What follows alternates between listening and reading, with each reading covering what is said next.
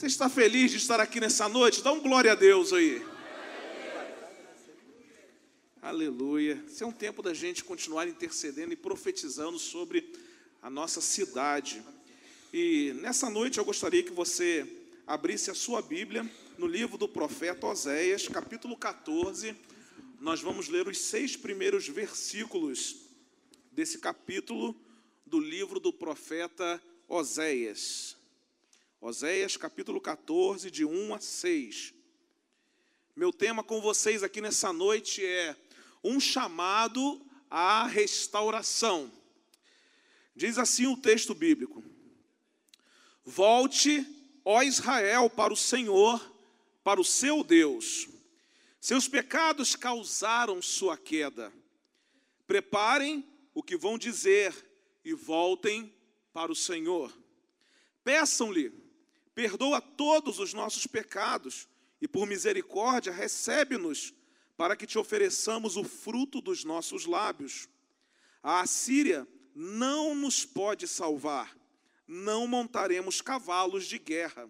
Nunca mais diremos, nossos deuses, aquilo que as nossas próprias mãos fizeram, porque tu amas o órfão eu curarei a infidelidade deles e os amarei de todo o meu coração, pois a minha ira desviou-se deles.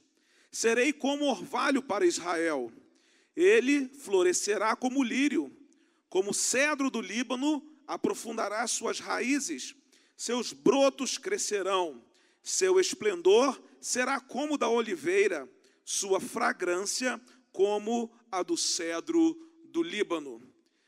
O profeta Oséias está fechando as cortinas do seu ministério, ele está encerrando o seu ministério com uma palavra de esperança, uma palavra de restauração, uma promessa sobre o povo. O cativeiro assírio não colocou um ponto final no plano soberano de Deus. O cativeiro não conseguiu frustrar os planos de Deus. Nenhuma tragédia humana é capaz de frustrar os planos daquele que governa a história e daquele que dirige o universo. E eu quero começar aqui essa mensagem dizendo que a restauração não é uma obra humana, mas a restauração é uma obra de Deus. Não acontece restauração a não ser pelas mãos daquele que é todo-poderoso. Não acontece uma obra de restauração a não ser pelas mãos daquele que criou todas as coisas. É Ele quem chama o seu povo à restauração.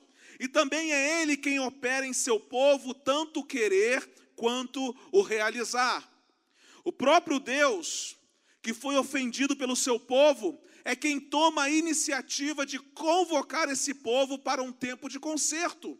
Essa volta é para o próprio Deus. Esse Deus extraordinário. O povo se volta contra ele, mas é ele quem toma a iniciativa e diz: Eu quero vocês de volta. Israel tinha se desviado de Deus. Israel tinha tomado atalhos perigosos estava envolvido em alianças estrangeiras, estava prostrando-se diante de ídolos pagãos. O pecado de Israel levou à queda. A nação caiu política, moral e também espiritualmente, por isso Deus chamou o seu povo à restauração. Em todo tempo, Deus está chamando o seu povo à restauração. Um povo restaurado é um povo que tem condições de profetizar sobre a sua cidade. Um povo restaurado é um povo que tem condições de dizer à sua cidade sobre o processo de restauração que Deus deseja fazer nela.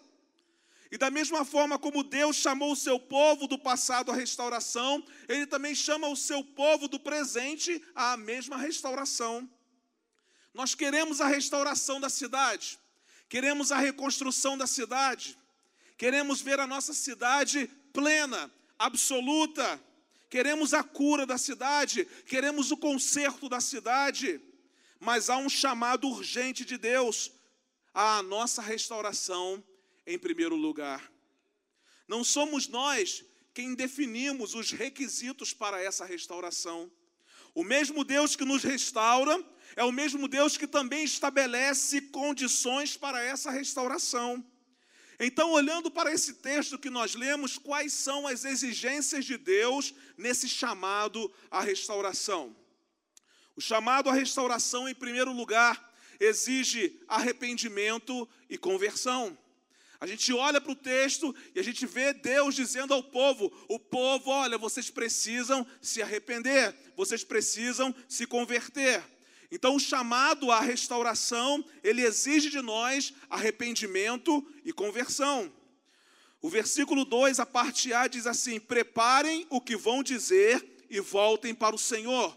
Numa outra tradução, diz assim: Tende convosco palavras de arrependimento e convertei-vos ao Senhor. Preste atenção nessa palavra. Tende convosco palavras de arrependimento. Que não se aparte de você, meu povo, as palavras de arrependimento. E ele completa: e convertei-vos ao Senhor.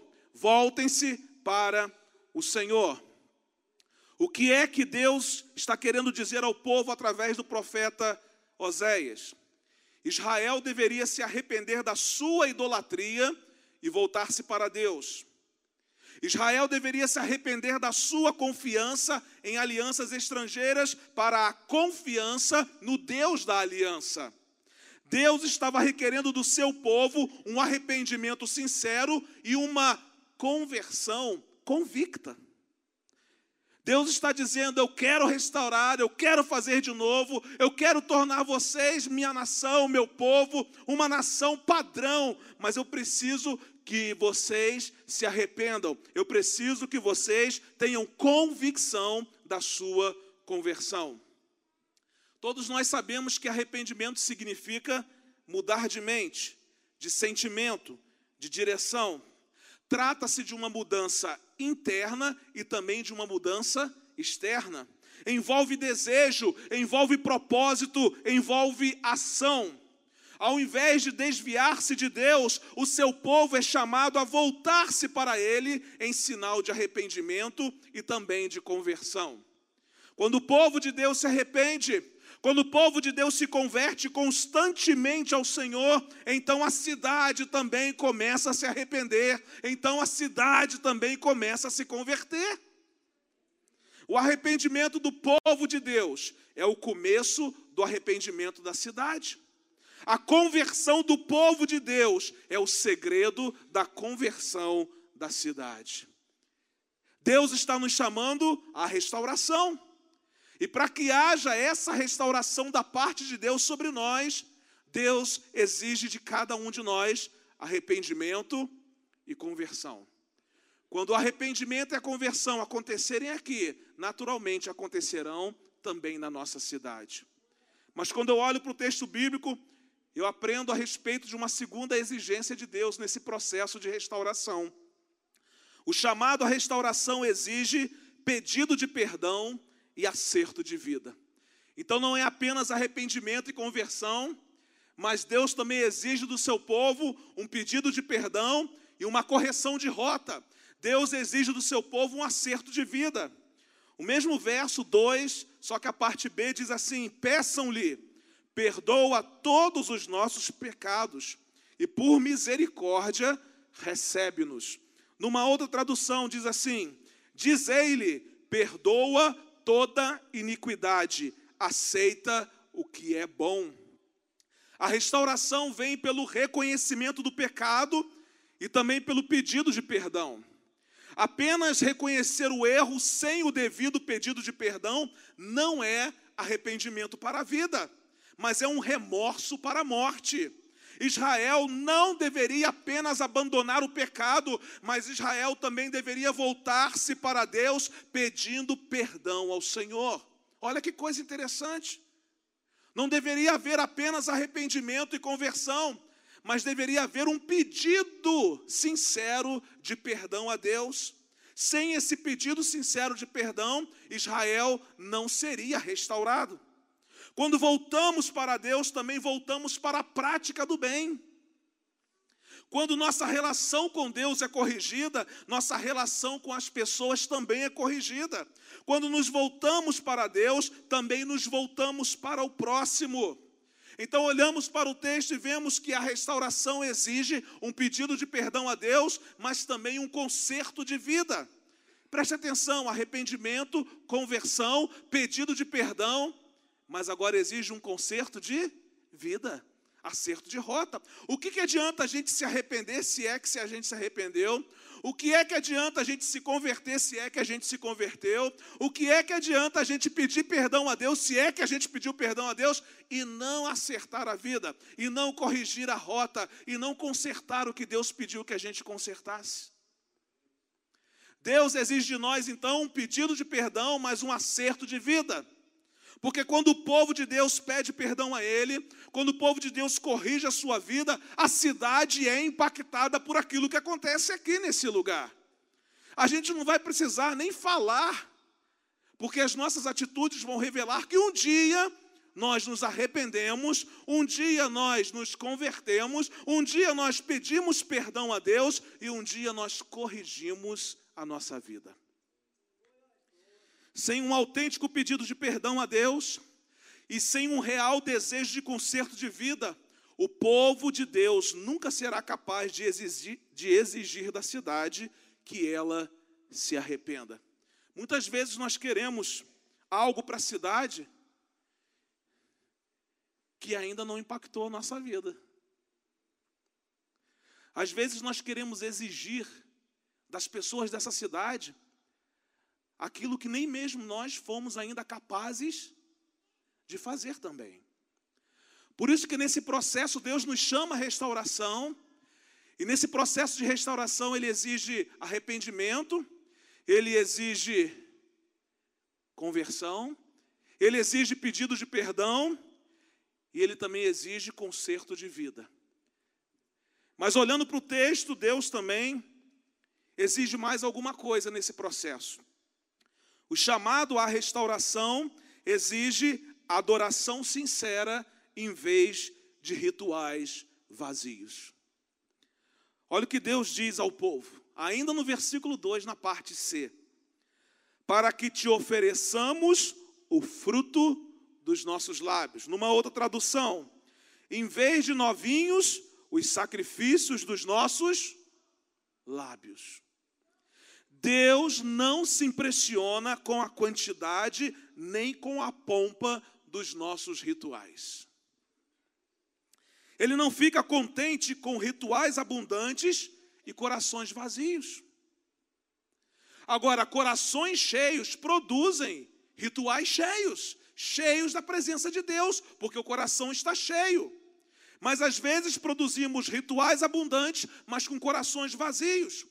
Deus exige do seu povo uma adoração sincera, ele requer o sacrifício de lábios. Geralmente, aquilo que impressiona o homem não impressiona Deus. Aquilo que para os homens é motivo de aplausos, para Deus é motivo de desgosto. Aquilo que salta aos olhos humanos como um grande espetáculo, para Deus é apenas perda de tempo. A adoração sincera que Deus requer é fruto do relacionamento do seu povo com Ele. Por isso que suas primeiras exigências estavam ligadas a uma decisão de deixar aquilo que estava ocupando o lugar de Deus na vida do povo. Porque agora o povo só poderia oferecer uma adoração sincera se primeiro se arrependesse, se se convertesse, se pedisse perdão a Deus e se consertasse a sua vida. Agora então o povo poderia oferecer uma adoração a qual Deus teria condições de receber. Somente depois de arrependimento, conversão, pedido de perdão e conserto de vida é que o povo poderia oferecer a Deus uma adoração de verdade. A adoração sincera do povo de Deus, em vez de rituais vazios, vai desembocar naturalmente numa ação do Espírito Santo de Deus sobre a cidade a cidade não vai suportar a glória de Deus sendo manifesta a partir de um relacionamento profundo que o seu povo está vivendo com Ele. É impossível reter a força do fogo de um povo quebrantado e contrito que adora a Deus de forma sincera. Deus tem as suas exigências para restaurar o seu povo.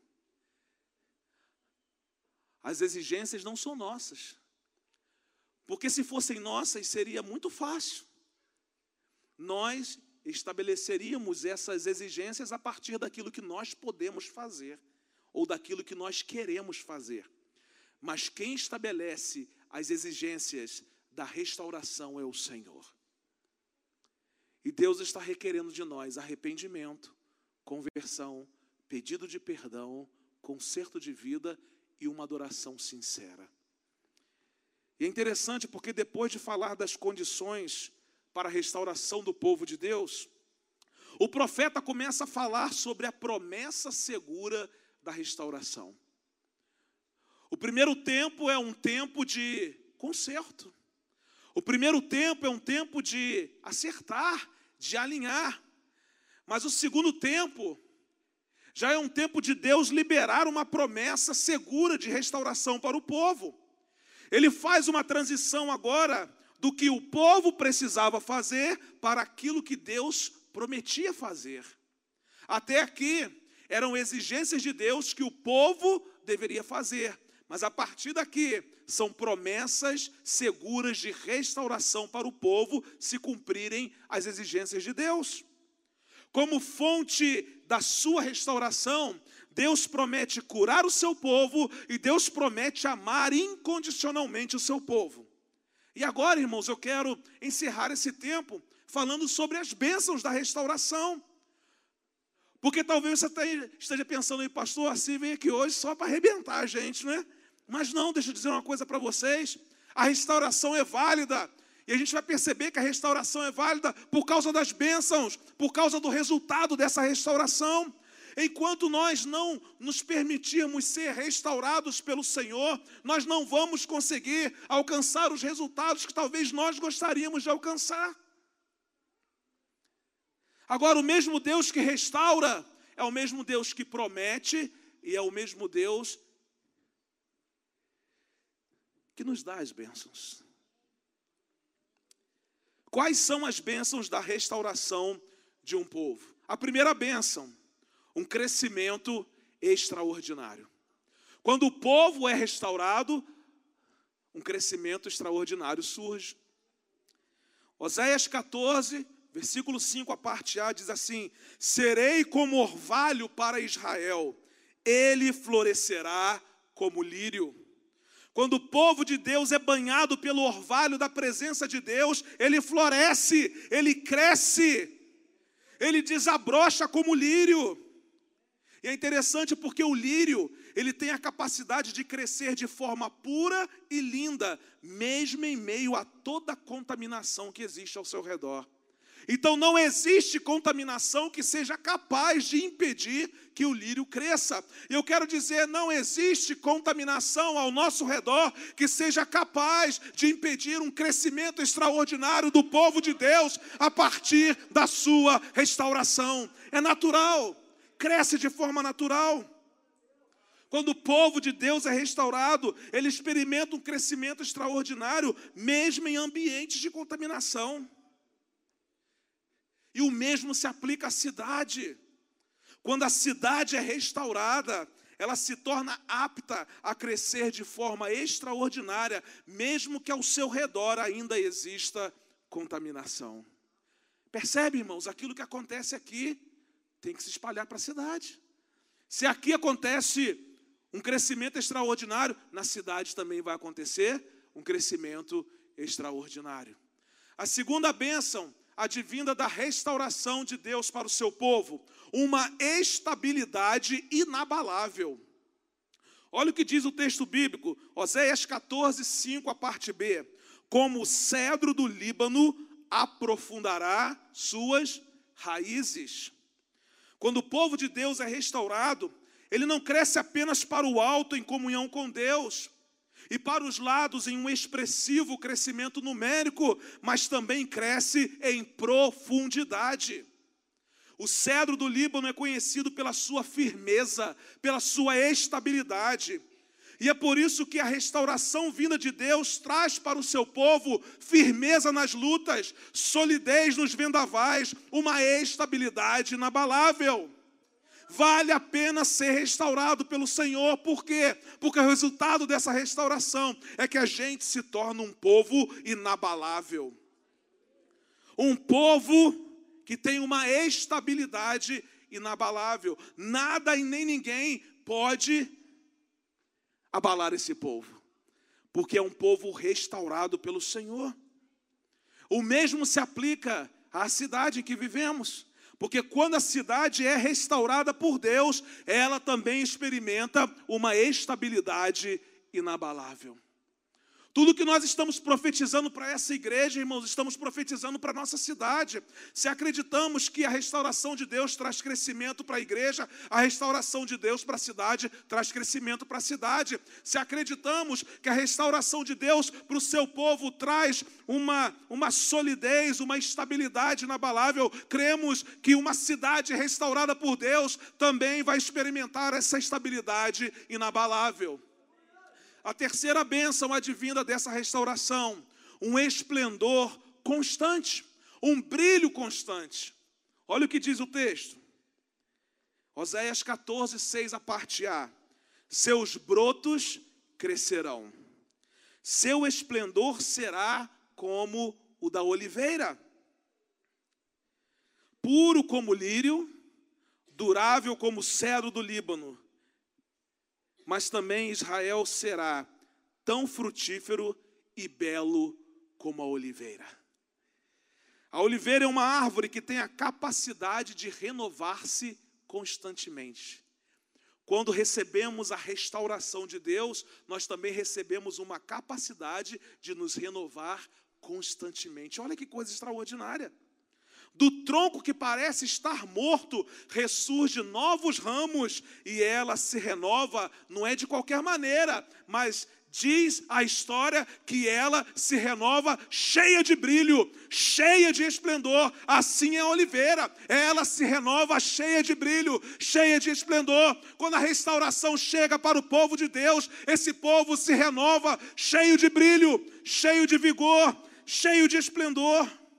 Irmãos, assim é a presença de Deus na vida do seu povo, sempre trazendo um novo alento, uma nova esperança, um esplendor constante, um brilho que nunca se apaga.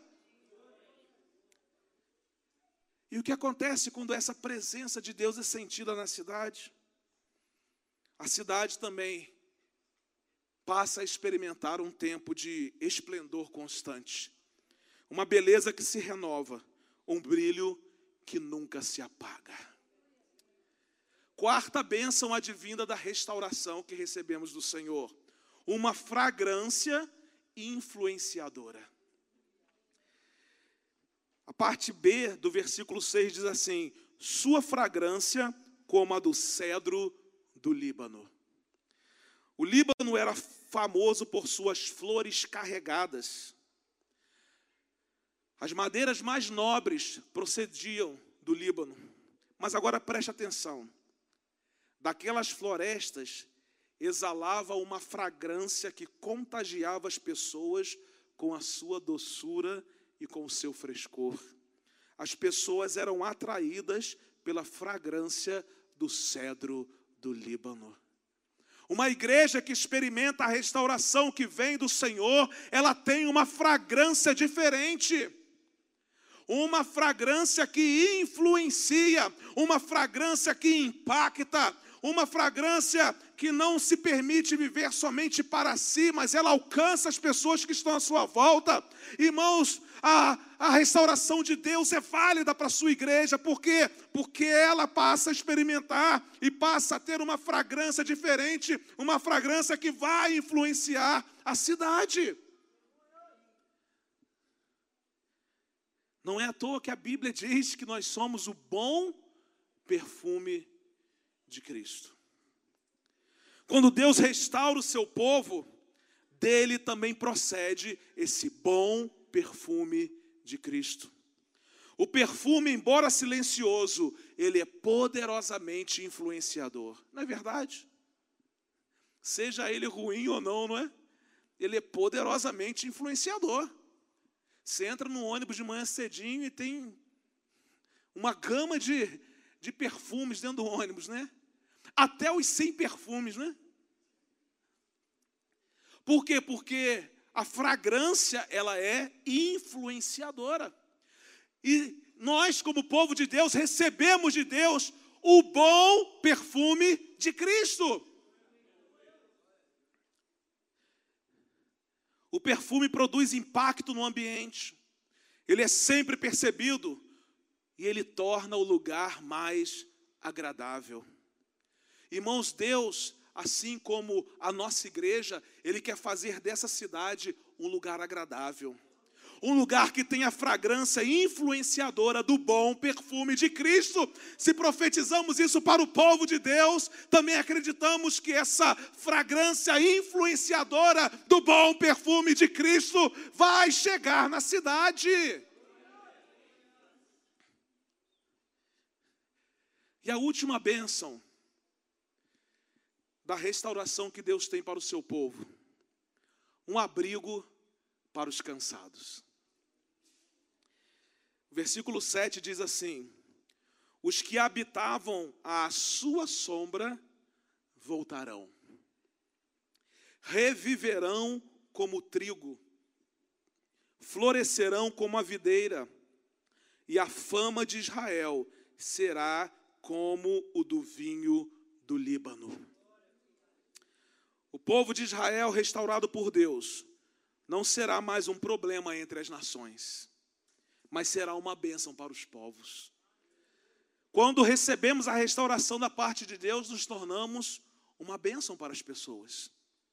Israel não será apenas restaurado por Deus, mas Israel será um instrumento de restauração para outros povos, será um abrigo para as nações cansadas, para as nações oprimidas. Quando a restauração chega para o seu povo, irmãos, nós nos tornamos um abrigo para os cansados, nós nos tornamos um lugar de alento para as pessoas. E se ainda não somos, é porque não fomos restaurados, porque a bênção está pronta. Quando a igreja é restaurada por Deus, ela se torna um lugar de cura, de refrigério e de abrigo para os aflitos. A igreja deixa de ser um deserto para ser um oásis. A igreja deixa de ser um fardo sobre as pessoas para ser um lugar de alívio.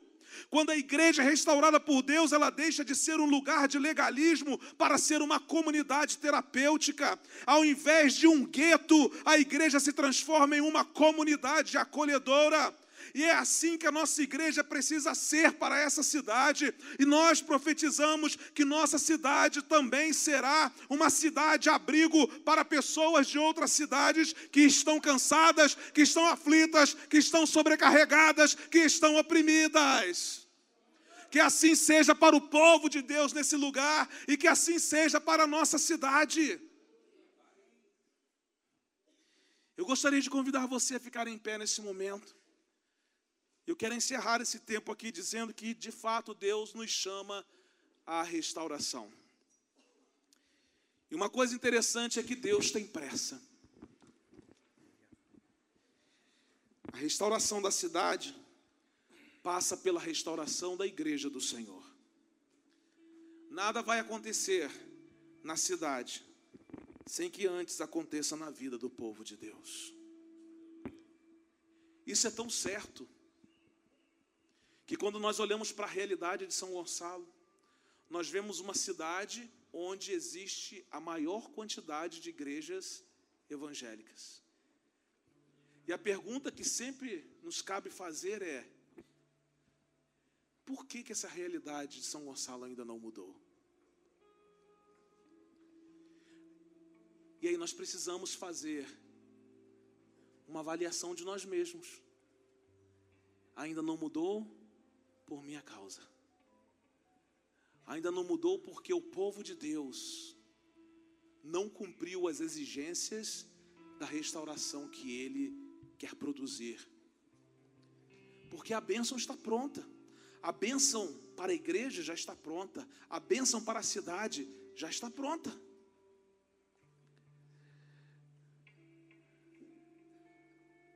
Para a nossa restauração, Deus requer arrependimento, conversão, pedido de perdão, adoração sincera, conserto de vida. Deus vai curar e Deus vai amar incondicionalmente o seu povo, porque Ele é a fonte de toda restauração. E quais serão as bênçãos de Deus para a nossa igreja e para a nossa cidade? Um crescimento extraordinário, uma estabilidade inabalável, um esplendor constante, uma fragrância influenciadora e um abrigo para os cansados. Eu termino a minha mensagem dizendo que ninguém pode parar uma igreja que se rende à restauração de Deus. Vamos adorar ao Senhor.